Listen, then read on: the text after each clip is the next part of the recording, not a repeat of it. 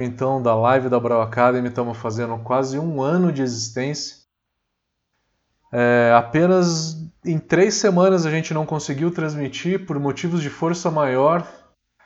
Um que eu estava resfriado, outro que eu tinha um compromisso fora, não consegui, e outro que era Natal.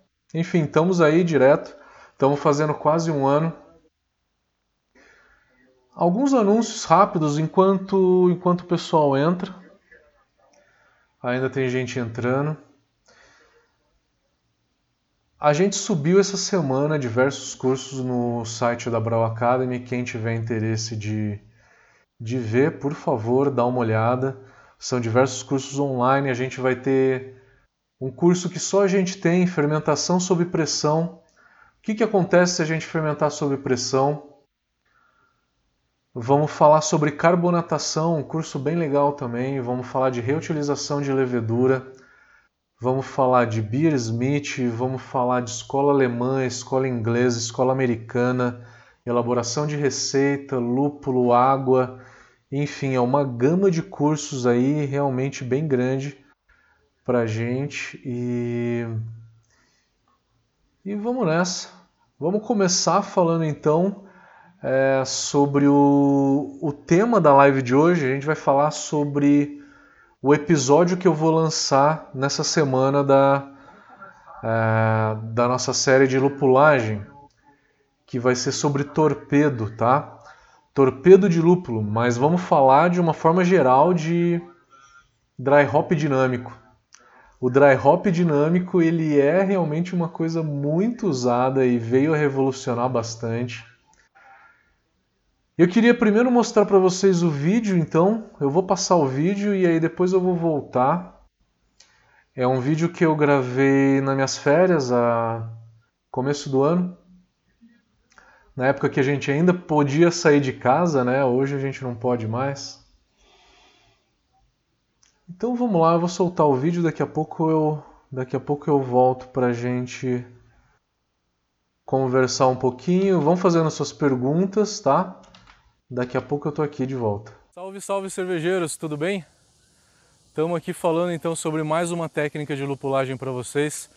Nesse calor que trabalha aqui, tá muito quente, deve estar tá uns 35 graus e a umidade aqui é muito alta. É, eu, tra eu trago sempre meu tablet para fazer alguma consulta ou outra sobre o conteúdo. Meu tablet parou de funcionar porque ele superaqueceu de tão quente que está aqui. A técnica de lupulagem que a gente vai falar hoje é uma técnica muito interessante chamada de torpedo. Quer saber um pouquinho mais sobre essa técnica? Fique ligado nesse vídeo.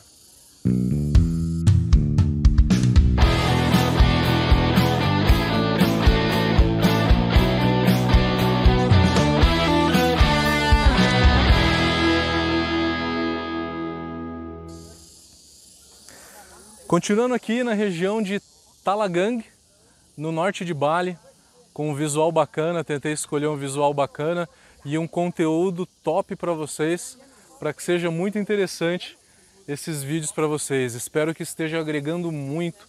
É, dê like nesses vídeos, se inscreva no canal. Você fazendo isso, você vai ajudar a gente a aumentar, a expandir a transmissão desses vídeos para outras pessoas interessadas, tá? E comentem também porque a gente quer saber o que, que vocês pensam. O comentário de vocês, outros, outras pessoas que assistirem o vídeo vão usar e eu principalmente vou usar esse comentário para exemplificar alguma outra aula que eu for dar, então eu vou passar o conhecimento de vocês para frente para outras pessoas interessadas. Tá? Então, por favor, comente esse vídeo. Vamos falar então da técnica chamada de torpedo. Torpedo, na realidade, não é uma técnica de lupulagem, mas é o nome de um equipamento. É o nome de um equipamento que a Sierra Nevada, que foi uma das primeiras a usarem esse tipo de equipamento, que deu esse nome de torpedo. Eu, eu conheci, inclusive, numa das conferências que eu fui da palestra, foi na conferência de San Diego, conheci um brasileiro, só nasceu no Brasil, nem fala português direito, mas ele foi um dos responsáveis pelo desenvolvimento do torpedo. e ele me falou alguns detalhes muito legais. É, não consigo falar eles todos num vídeo de 15 minutos, mas eu vou dar as principais sacadas e o porquê que o torpedo ele é muito importante, tá? Eu vou explicar como que a Serra Nevada faz e eu vou falar para vocês também como que no Brasil a gente adaptou o torpedo de uma outra forma, como que o caseiro pode fazer isso também e outros equipamentos que podem, é, que podem utilizar essa técnica, tá? Então primeiro vamos descrever o que, que a Serra Nevada faz. A Serra Nevada pega, construiu um recipiente externo ao fermentador. Esse recipiente externo ao fermentador, ele tem uma peneira e aí se coloca o lúpulo dentro. Essa peneira entupiria se fosse um lúpulo em pellet.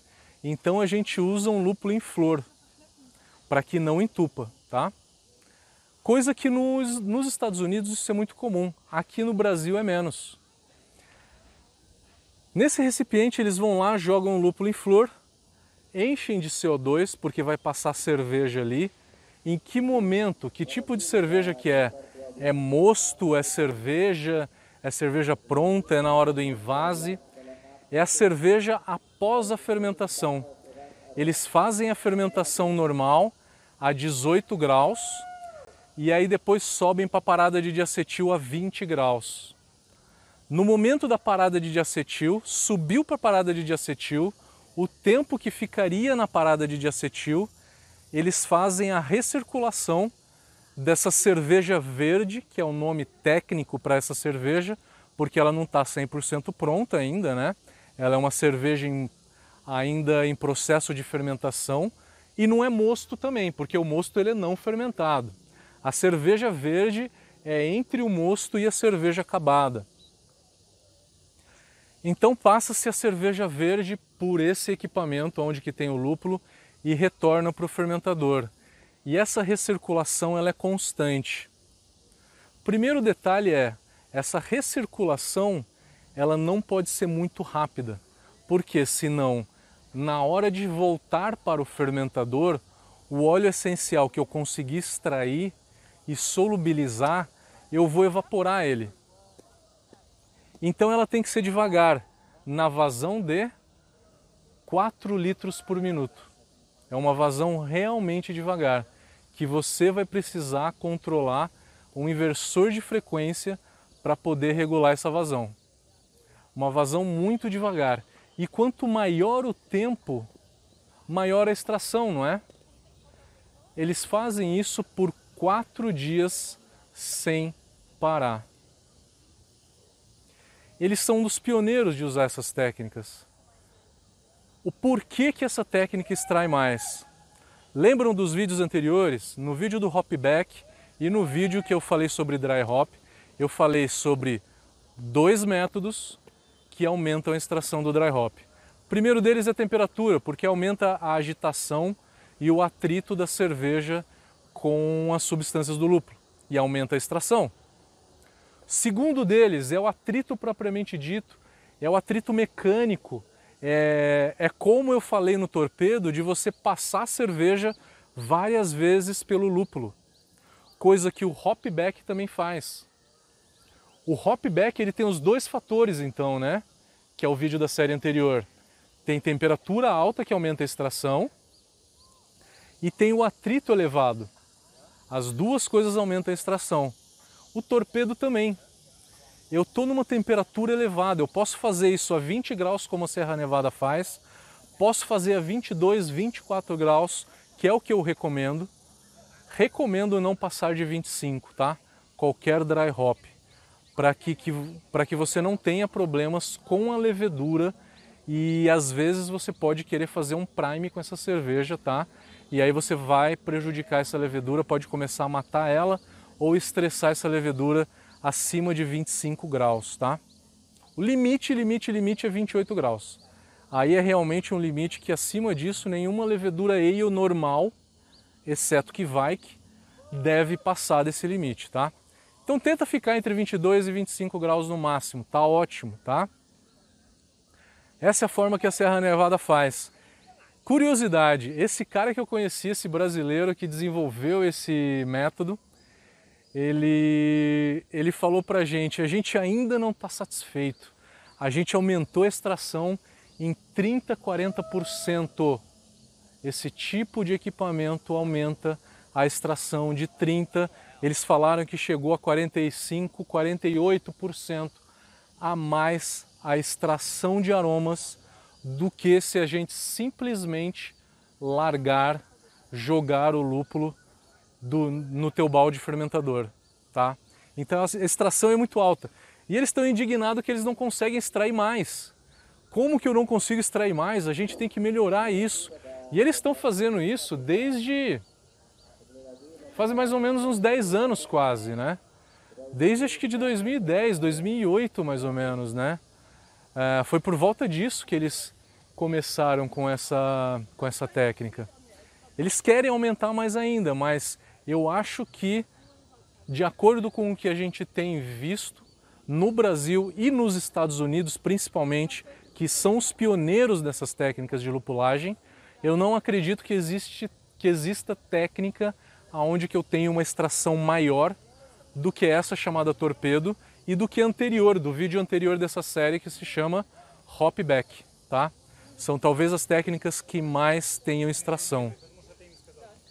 Qual que é a versão tupiniquim dessa? Como que o brasileiro faz? Ao invés de construir esse equipamento externo, o brasileiro ele vai pegar um filtro de terra de atomácia, que a gente usa para filtrar a cerveja pronta. Esse filtro, eles são várias camadas, né? Em cada uma delas, vai lá e coloca lúpulo, em pellet mesmo. Pode ser em pellet porque você tem diversos discos no, no teu filtro, então você não vai criar uma camada em cada disco muito, muito espessa. Vai ser uma camada fina, que dificilmente vai entupir. Geralmente entope quando você está fazendo uma cerveja com uma carga de lupulagem de dry hop muito alta, como é uma New England como é uma Double IPA. Aí às vezes você tem que fazer essa técnica por duas vezes para conseguir fazer legal, tá? No Brasil se faz isso geralmente por três horas ou quatro horas, melhor que seja cerveja quente no final da fermentação, no momento da parada de diacetil, tá? Melhor a quente do que com a cerveja é, com a cerveja fria que no momento de maturação a frio, que é o momento que precede o invase. Falei então como os Estados Unidos faz, como que a cervejaria artesanal no Brasil começou a fazer com o filtro de terra de atomácia. Hoje, conforme o mercado brasileiro está evoluindo e está evoluindo legal, a gente está começando a ver o desenvolvimento de novos equipamentos de dry hop, tá? Esses equipamentos eles vão funcionar com o mesmo princípio, ter alguma peneira dentro desse recipiente externo, aonde que segura o lúpulo todo lá. O que você tem que perguntar para o pro produtor do equipamento é qual que é a porosidade desse, desse elemento filtrante? Eu tenho que usar lúpulo em flor ou eu posso usar lúpulo em pellets? Se for feito, se esse equipamento for feito para lúpulo em flor, talvez não seja muito legal, porque no Brasil a disponibilidade de lúpulo em flor é muito baixa. É melhor que seja com uma peneira bem fininha para aceitar lúpulo em pellet, tá? Então, geralmente tem essa peneira para segurar esse lúpulo lá e você fica fazendo essa recirculação. Uma pergunta que todo mundo faz é o tempo mínimo, no mínimo duas horas. Três ou quatro horas você aumenta a extração. Quatro dias como Serra Nevada você aumenta mais ainda. outros equipamentos que a gente está vendo no Brasil. Né? É o Hop Rocket, que eu vou falar no próximo vídeo, tá? Fiquem atentos ao próximo vídeo da série, que é uma técnica diferente em que engloba diversas coisas, tá? Que é muito bacana, tá? vou falar agora como que o caseiro faz. O caseiro não tem muitas ferramentas né, disponíveis. Ele vai utilizar às vezes um filtro de água aquele filtro cúbico, né, transparente de água, filtro de carvão ativado. E aí ele coloca uma peneirinha na saída do filtro para evitar com que o lúpulo passe, né? E aí ele passa a cerveja pronta por esse filtro de água e aí vai para o fermentador. E aí volta para esse filtro, né, para o filtro de água, que tem o lúpulo, e volta para o fermentador. E fica fazendo essa recirculação por um tempo.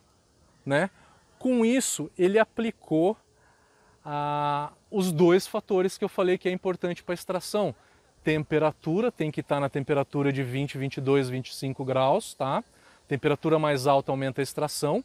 E o atrito, a agitação do mosto ou da cerveja, né, sobre o lúpulo também aumenta a extração. Então vocês têm que ter em consideração esses dois fatores que eu sempre friso em todos os vídeos: temperatura alta atrito da cerveja com o mosto, tá? Com o lúpulo, perdão. Então, esse foi o torpedo, né? Torpedo é só o nome que a Serra Nevada dá. Você pode ver no mercado brasileiro com diversos outros nomes, não importa, importa que você entenda a técnica e entenda o porquê que essa técnica é eficiente, que com isso você vai poder criticar e analisar o equipamento de lúpulo que você vai usar para fazer o seu dry hop, tá? Galera, o calor aqui está muito grande, vocês não têm ideia. Até meu tablet desligou aqui. É, mas está sendo muito bacana. Vocês que estão em casa devem estar no ar-condicionado. Espero que sim, porque aqui em Bali está muito quente, mas está sendo muito legal. Eu quero depois assistir esses vídeos com esse fundo maravilhoso atrás. Espero que tenha sido muito proveitoso para vocês, tanto a produção do vídeo quanto o conteúdo do vídeo. O mais importante é lógico que é o conteúdo, tá? Mas como eu estou num lugar desse, não tem como não fazer um vídeo para vocês num lugar mais bacana, tá? Comente esse vídeo, quero saber o que, que você acha, o que, que você fez, qual que é a sua experiência, porque a sua experiência vai agregar para quem também está assistindo esse vídeo e vai servir de experiência para mim para que eu possa replicar isso para os meus próximos alunos nas próximas aulas ou nos próximos vídeos. E dê like no nosso canal, isso é muito importante para a gente. Galera, muito obrigado de coração até o próximo vídeo.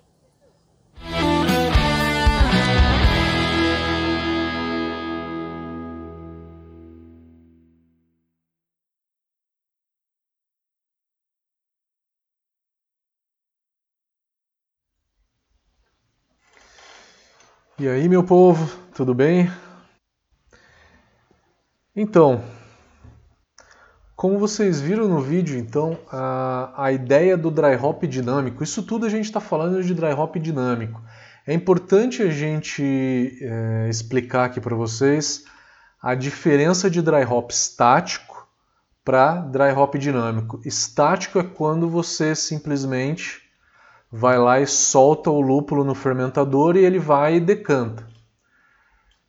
Dry hop dinâmico é quando você tenta de alguma forma criar uma agitação nesse lúpulo, criar atrito e o atrito aumenta a extração e pode chegar tranquilamente a pelo menos 30% de extração a mais, tá? Então simplesmente jogar o lúpulo é uma coisa, agora fazer um dry hop dinâmico você tem um ganho maior. A Sierra Nevada foi uma das primeiras a fazer isso. Não sei se foi a primeira a inventar esse tipo de, de situação, mas é, foi uma das primeiras. Lá atrás, há muito tempo atrás, há 10, 15 anos atrás, eles inventaram então esse dispositivo onde que fica o lúpulo e aí a cerveja passa por ele e volta para o fermentador.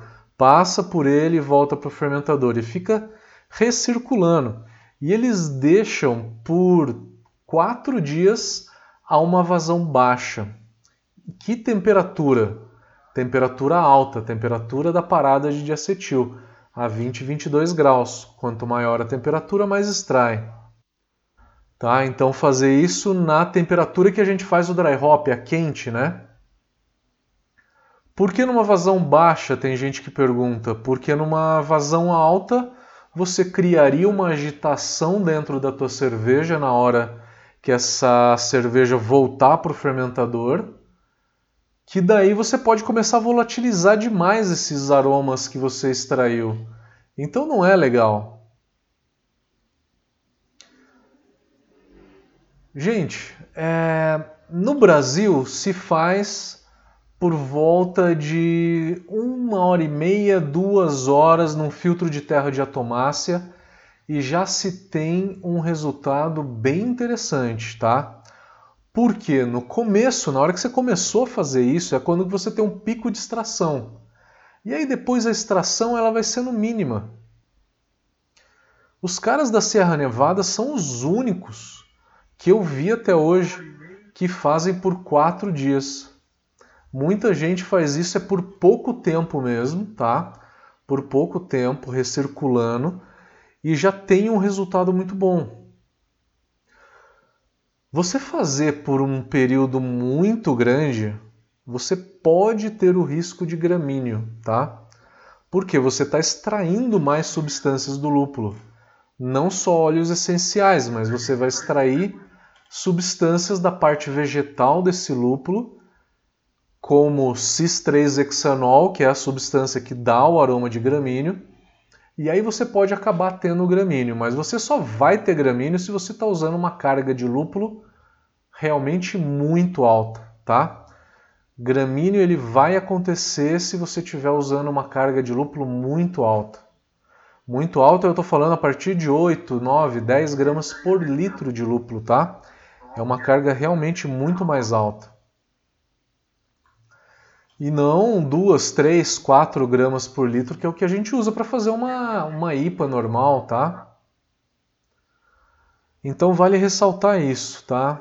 Eles são bem malucos, eles deixam quatro dias lá. É, outra coisa que eu falei importante, o nome do equipamento não importa. Importa a gente entender a forma de extração. O dry hop dinâmico é aquele que fica recirculando fica recirculando e fica passando pelo mosto. Esse equipamento você pode usar na fermentação secundária, como está a explicação que eu dei nesse vídeo, eu chamei de torpedo em, é, em homenagem à Sierra Nevada, que criou um equipamento chamado torpedo. Você pode usar esse mesmo equipamento que é onde fica o lúpulo ali, todo fechadinho, com o mosto quente, o mosto saiu do Ripple e vai para o chiller de placas, para o trocador de placas ser resfriado, e aí passa pelo lúpulo. A temperatura alta extrai, e aí, como ele é hermeticamente fechado, não deixa com que evapore. E aí depois ele vai para o trocador de placa, é resfriado, e os óleos permanecem muito mais facilmente, tá? Recapitulando, chá de lúpulo Chá de lúpulo é aquele onde que você coloca numa água quente, ele não é fechado, ele é, ele é aberto, né? Você coloca isso no recipiente aberto e por ser aberto você volatiliza muito. Chá de lúpulo foi também um dos episódios dessa série. Só que o chá de lúpulo ele não tem uma extração muito boa. Quem recorda, né? Eu tenho aqui algumas fotos para vocês conhecerem esse equipamento, eu queria passar para vocês, tá? Só um minuto.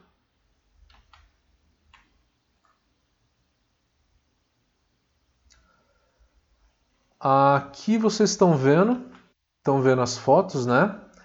Tá aqui o torpedo, então a parte de cima deles, aonde que se abre, repara que tem uma parte externa de inox e dentro dele tem uma peneirinha toda perfuradinha. E essa peneirinha perfuradinha é o que segura o lúpulo ali dentro. Segura o lúpulo ali dentro e não deixa que ele vá para dentro da, da cerveja. Para que eu não entupa, não dá para ser pellets aqui nesse equipamento, tá? Tem que ser lúpulo em flor. Então depende do equipamento que você usa para fazer dry hop dinâmico, pode ser pellet ou não, tá? Mais uma foto, aqui tem a foto da, do cesto, tá? a foto do cesto, tirando de dentro ali do torpedo, e você pode ver que a furação dele não é tão pequena, né? É uma furação relativamente grande, que o pellet passaria tranquilamente, tá? Porque depois que você joga o pellet em água, ele, ele se hidrata, ele começa a desmanchar e ele tem por volta de um milímetro mais ou menos de diâmetro, um, dois, três milímetros de diâmetro. Então vai uma grande parte desse pellet iria para dentro do fermentador. Tá aqui a foto dele, né? Por, por isso que chamaram de torpedo. Porque ele realmente tem essa, essa aparência de torpedo, tá? E na Serra Nevada você tem mais do que um equipamento, tá? A gente tem diversos equipamentos ali unidos, né? Um para cada tanque para fazer esse dry hop, tá?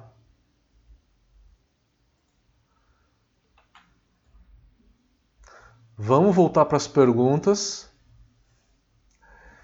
Vamos lá, vamos dar uma olhada no Instagram primeiro. A Milena está perguntando: no início do vídeo você fala que tem que usar o lúpulo em flor porque ele entope com o pellet. É isso mesmo ou entendi errado? Ficou a dúvida por ser mais comum o inverso. É, Milena, você viu na foto, na foto do equipamento, né? A quantidade de lúpulo que vai ali dentro. Imagina se aquilo tudo for pellet. Pellet ele tem uma desvantagem que ele achata muito, tá? Ele achata muito e ele vai entupir, tá? porque ele é bem pequenininho, ele é triturado. Você joga o pellet ali, na hora que ele hidrata, ele se dissolve todo e ele é bem pequenininho e ele vai acabar chatando muito e não vai dar uma vazão muito boa da cerveja nessa camada de lúpulo toda, tá? Já o lúpulo em flor, se você pegar um lúpulo em flor seco, na hora que ele hidrata, ele estufa e ele fica um cone. Com isso, ele dá uma vazão muito melhor nessa camada de lúpulo do que o pellet propriamente dito. No Brasil, se usa muito mais lúpulo em pellet para se fazer isso, porque a gente não tem uma demanda muito grande de lúpulo em flor. O lúpulo em flor ele foi feito para se usar em dry hop dinâmico. Lúpulo em flor ele não dá mais aroma e não dá mais amargor do que o lúpulo em pellet tá? Vocês já sabem disso, quem acompanha meus vídeos, eu já expliquei o porquê, tá? O lúpulo em flor ele dá menos aroma do que o lúpulo em pellet, porque ele é todo fechadinho. Ele é todo fechadinho. A glândula de lupulina tá ali embaixo, né, da pétala da, do lúpulo, né? É, e fica ali bem fechadinho. E aí no Brasil a gente acaba usando naqueles discos né, do filtro de terra de atomácia. E aí você consegue fazer uma camada de 1 ou 2 centímetros num disco desse sem entupir. Um centímetro talvez seja ideal, meio centímetro. Porque um filtro tem 20 a 40 discos daquele, né? É, enfim, acaba se usando no Brasil muito mais o lúpulo em pellet por conta da disponibilidade também, eu acho, tá? Cryo Hop não seria possível usar porque ele é muito pó, né? Ele é muito fininho, ele passaria por qualquer peneira, tá? E vocês viram no vídeo a foto das peneiras, né, que estão ali dentro do lúpulo dentro do torpedo, tá? Então tem que ser um lúpulo que tenha uma que seja no formato de flor. Vamos lá para as perguntas do YouTube. Galera tá em peso no YouTube. É, sábado então a gente vai ter uma abraçagem coletiva. Já temos 10 cervejeiros aí que vão compartilhar aí as imagens com a gente. A partir das 9 horas a gente vai começar essa abraçagem. É, a primeira pergunta é do Paulo. Paulo perguntou quantas gramas de lúpulo seria necessário para se fazer o dry hop numa Pilsen. É, Paulo, eu te diria o seguinte: uma Pilsen, uma Pilsen alemã e uma Pilsen tcheca geralmente não vai dry hop, tá?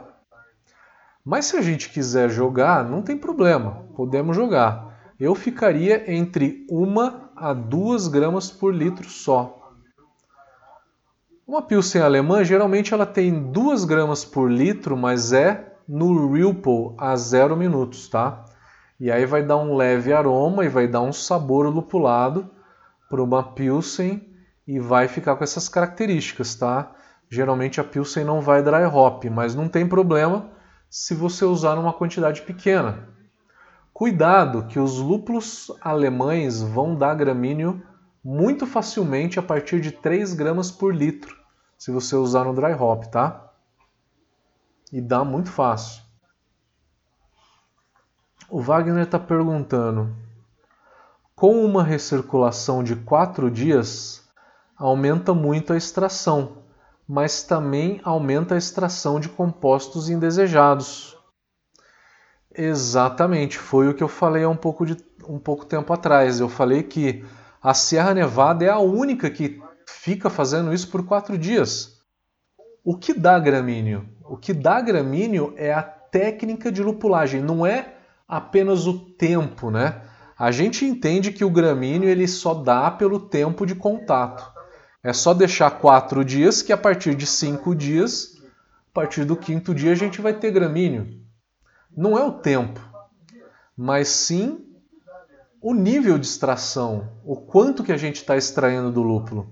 Se a gente usa uma técnica que extrai muito, a gente está extraindo muito dos compostos indesejados também.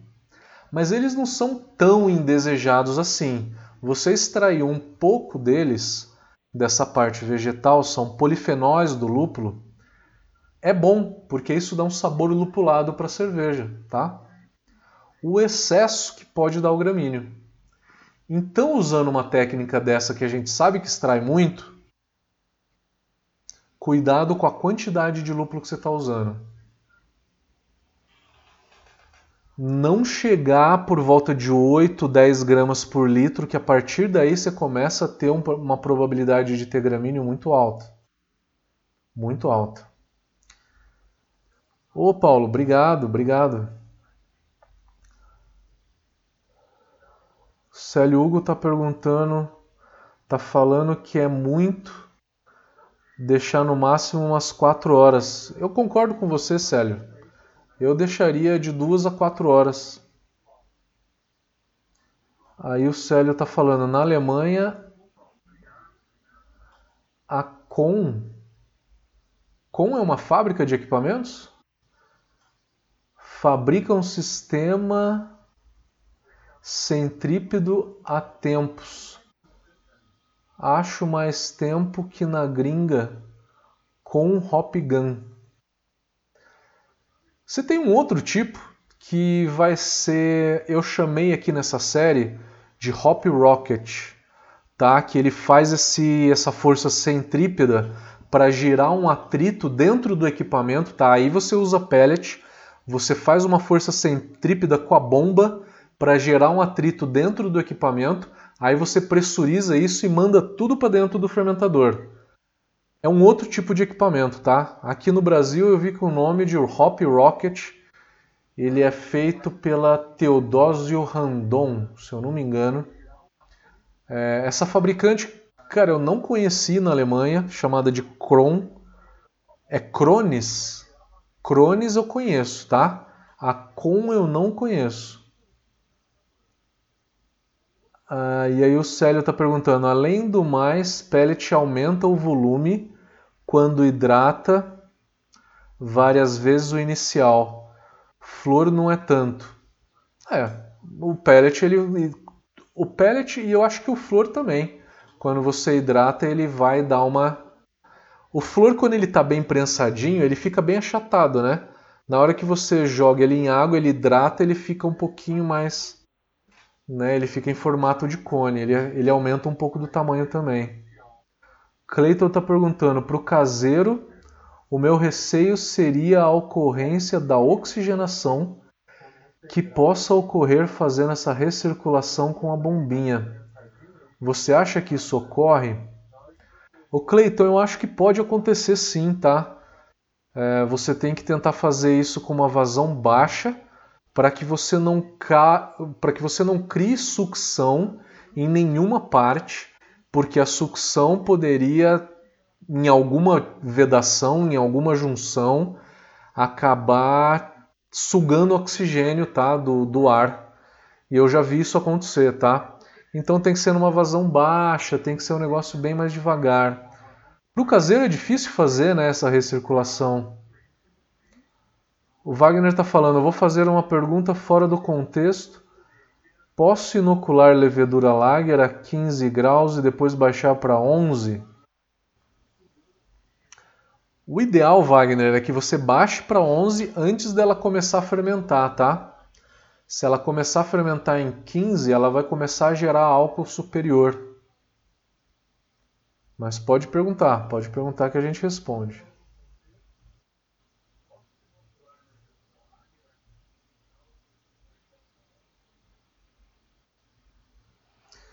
O Luiz Carlos Ferdinando está perguntando, mas o pellet não ficaria uma massa compacta e entupiria a peneira pelo fato de ser bem fino? Ô Luiz, eu acho que, que, que entope mesmo. Eu acho que entope, tá?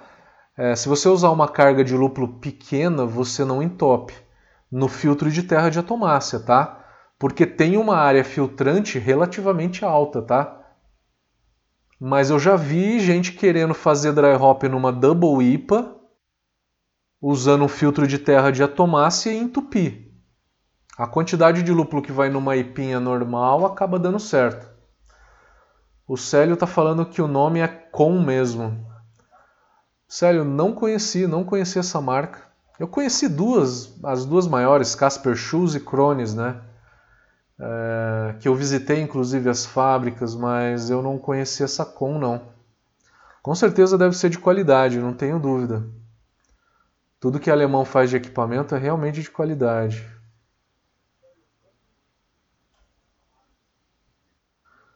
O Adriano Amaro está perguntando: a recirculação aumenta o amargor? A recirculação é feita no momento em que colocamos o lúpulo ou dias depois? A tua primeira pergunta, se a recirculação aumenta o amargor. A recirculação aumenta a extração em geral do lúpulo. E aí extrai compostos de amargor, sim, tá? Alfa-ácido, beta-ácido, alfa-ácido não oxidado, que não tem um amargor alto, tá? Tem um amargor 10 vezes menor do que o alfa-ácido isomerizado, beta-ácido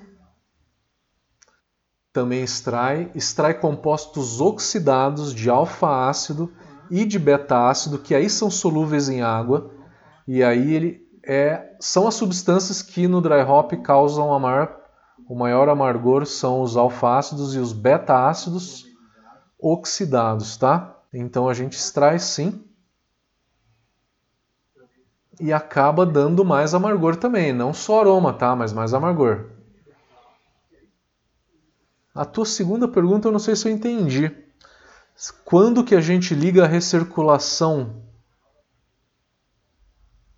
Na hora que a gente coloca o lúpulo, é na hora que a gente coloca o lúpulo dentro desse equipamento que vai o lúpulo ali todo fechado. É nessa hora que a gente liga a recirculação sim, tá?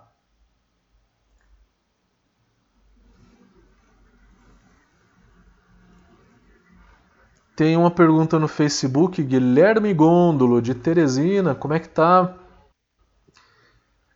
O Guilherme está falando que nessa semana fez um dry hop usando filtro de terra por 4 horas, que ele usou 1,5 kg de, de, de lúpulo para 550 litros de cerveja. Dá mais ou menos 3 gramas por litro aí. E o resultado está espetacular. Então, gente, é, realmente funciona, realmente funciona. Tá aí um relato do Guilherme. É, ele tem um filtro de terra lá e realmente é muito bom, é muito bom. Bruno Fuji, como é que tá, meu querido? O Bruno, o Bruno aqui no Facebook está falando: fazer a circulação com uma bomba no fermentador se tem um bom rendimento. A bomba teria que ter um regulador de velocidade? Com certeza, Bruno, com certeza, porque se você ligar a bomba, simplesmente ligar na tomada e deixar na máxima potência, essa bomba, na hora que ela volta para dentro do fermentador, vai criar uma revolução lá e pode acabar evaporando, é, perdendo muito óleo essencial, tá? Tem que ser numa velocidade um pouco mais lenta. É isso mesmo, tá? Aí o Bruno tá, também está perguntando: e usaria pelas duas válvulas de baixo do fermentador? Uma sai e outra volta. Exatamente, pelas duas válvulas de baixo, não pelo spray ball, tá? Porque o spray ball, o que, que acontece? Na hora, se voltar pelo spray ball a cerveja, é, você com certeza vai aumentar muito o contato com o ar.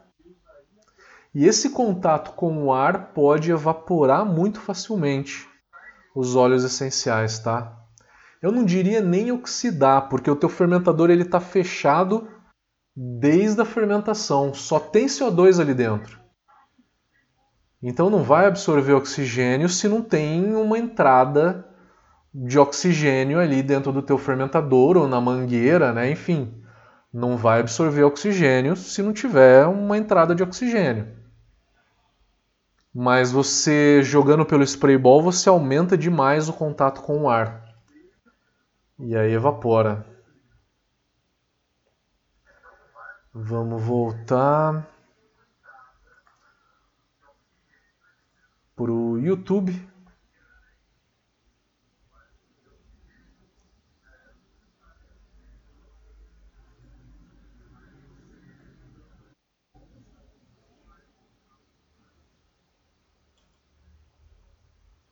O Luiz Carlos está perguntando: falei pelo fato do caseiro tentar fazer usando um filtro de água.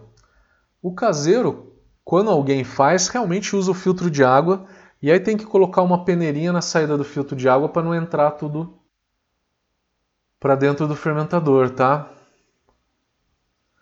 Gustavo Meloto está perguntando: para ser seguro esse processo, creio que somente com fermentador cônico.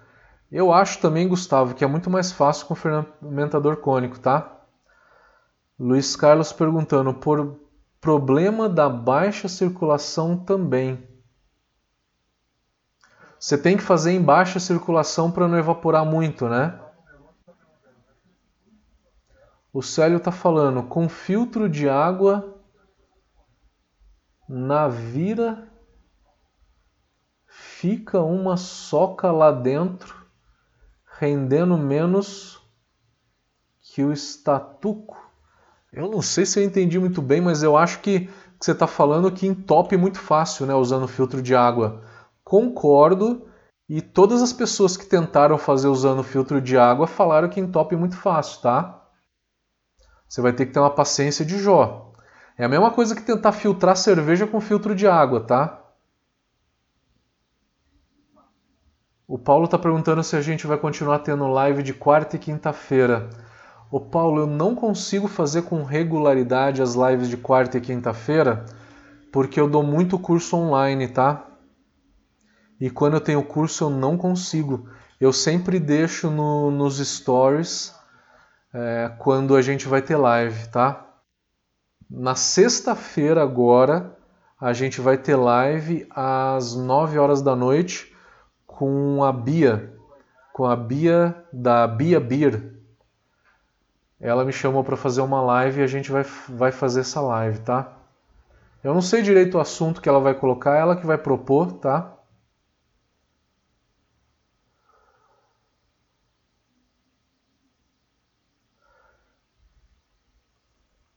O Célio está perguntando se quer mandar um. que eu mando um vídeo do, do sistema que ele construiu. Cara, gostaria de ver, sim. Gostaria de ver, com certeza. O Célio tá tá falando deve-se evitar o retorno do lúpulo para a bomba porque vai haver maceração da parte vegetal dentro do motor, detonando tudo e extraindo mais parte vegetal, extraindo substâncias de gramíneo, né? Eu concordo, eu concordo, eu concordo.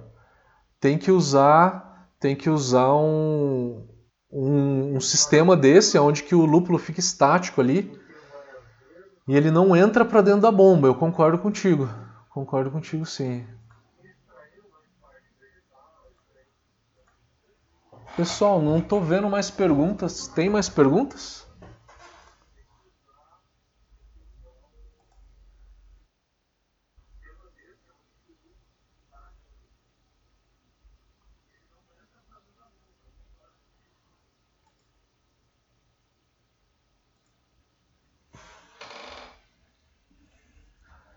Pessoal, vou esperar se tem, tiver mais alguma pergunta mas não estou vendo mais nenhuma pergunta aqui, nem no Instagram, nem no Facebook, nem no YouTube.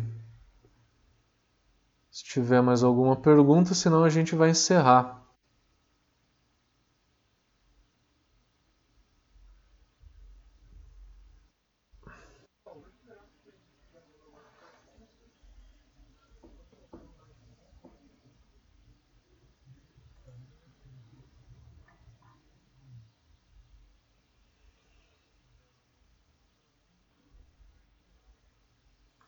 Mais perguntas, pessoal?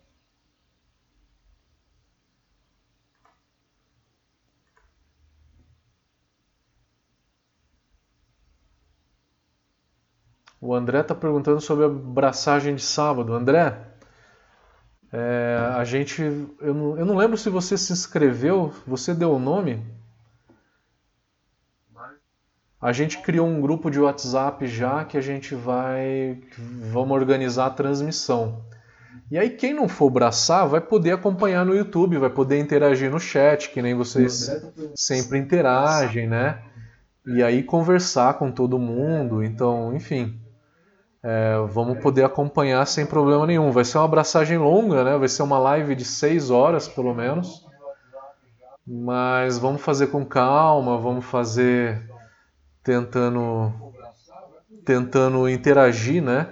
E tirando dúvidas e discutindo equipamento, processo, receita, enfim. O Evandro está perguntando: mandar CO2 por baixo do fermentador cônico é seguro? O Evandro, é sim.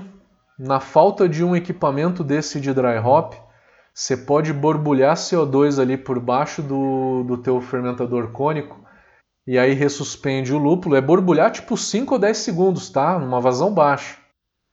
Subiu, e aí depois na hora que ele cai, com isso ele vai agitando um pouco e vai e vai aumentando a extração, tá?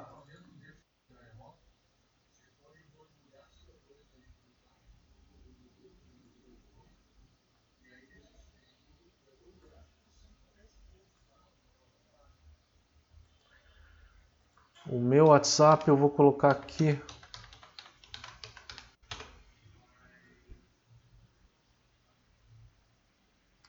O Gilmar está falando que é só chacoalhar o balde. Se não, se não tiver oxigênio nenhum, teu balde for realmente vedado, pode chacoalhar o balde. Chacoalhar o balde, borbulhar CO2 por baixo, dry hop dinâmico. Você tem que fazer isso tudo antes da maturação, tá? Antes da maturação, eu faria a quente. Porque mesmo o pellet, ele tem uma fuligezinha, ele tem pedacinhos bem pequenininhos, tá? Que na hora que o pellet é moído, né? Na hora que se faz o pellet, você tem uma parte bem fininha, bem fininha mesmo, que vai entrar para dentro do fermentador de qualquer forma. Uma pequena parte então do pellet entra para dentro do fermentador, com certeza. Tá? Que aí você vai precisar de um tempo para decantar, né? Mais perguntas, gente? O Adriano fez a mesma pergunta do CO2, borbulhar por baixo, a mesma pergunta que o Evandro fez. Então, Adriano, borbulhar por baixo aumenta o atrito, sim, né? Porque você aumenta a agitação do lúpulo, isso dá mais atrito no lúpulo e acaba extraindo mais, tá? Com certeza.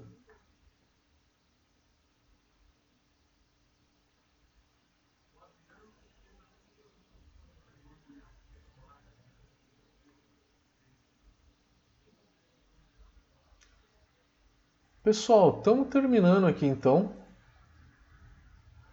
Eu vou terminar a live, que não tem mais perguntas, tá? Vejo vocês, quem tiver por aí, na sexta-feira, às 9 horas da noite. Vai ter uma live com a Bia Beer. E na segunda-feira que vem, e provavelmente vamos falar de rampas de mosturação, tá? Segunda-feira que vem. Espero vocês, galerinha. Até mais e torçam para a luz não acabar de novo, tá? Foi a primeira vez que isso aconteceu e nem é época de chuva, hein? Na hora que a luz acabou, eu falei: "Meu, deve estar tá chovendo em algum lugar". Não tava. Bom, enfim, vai explicar. Valeu, galera. Até a próxima então.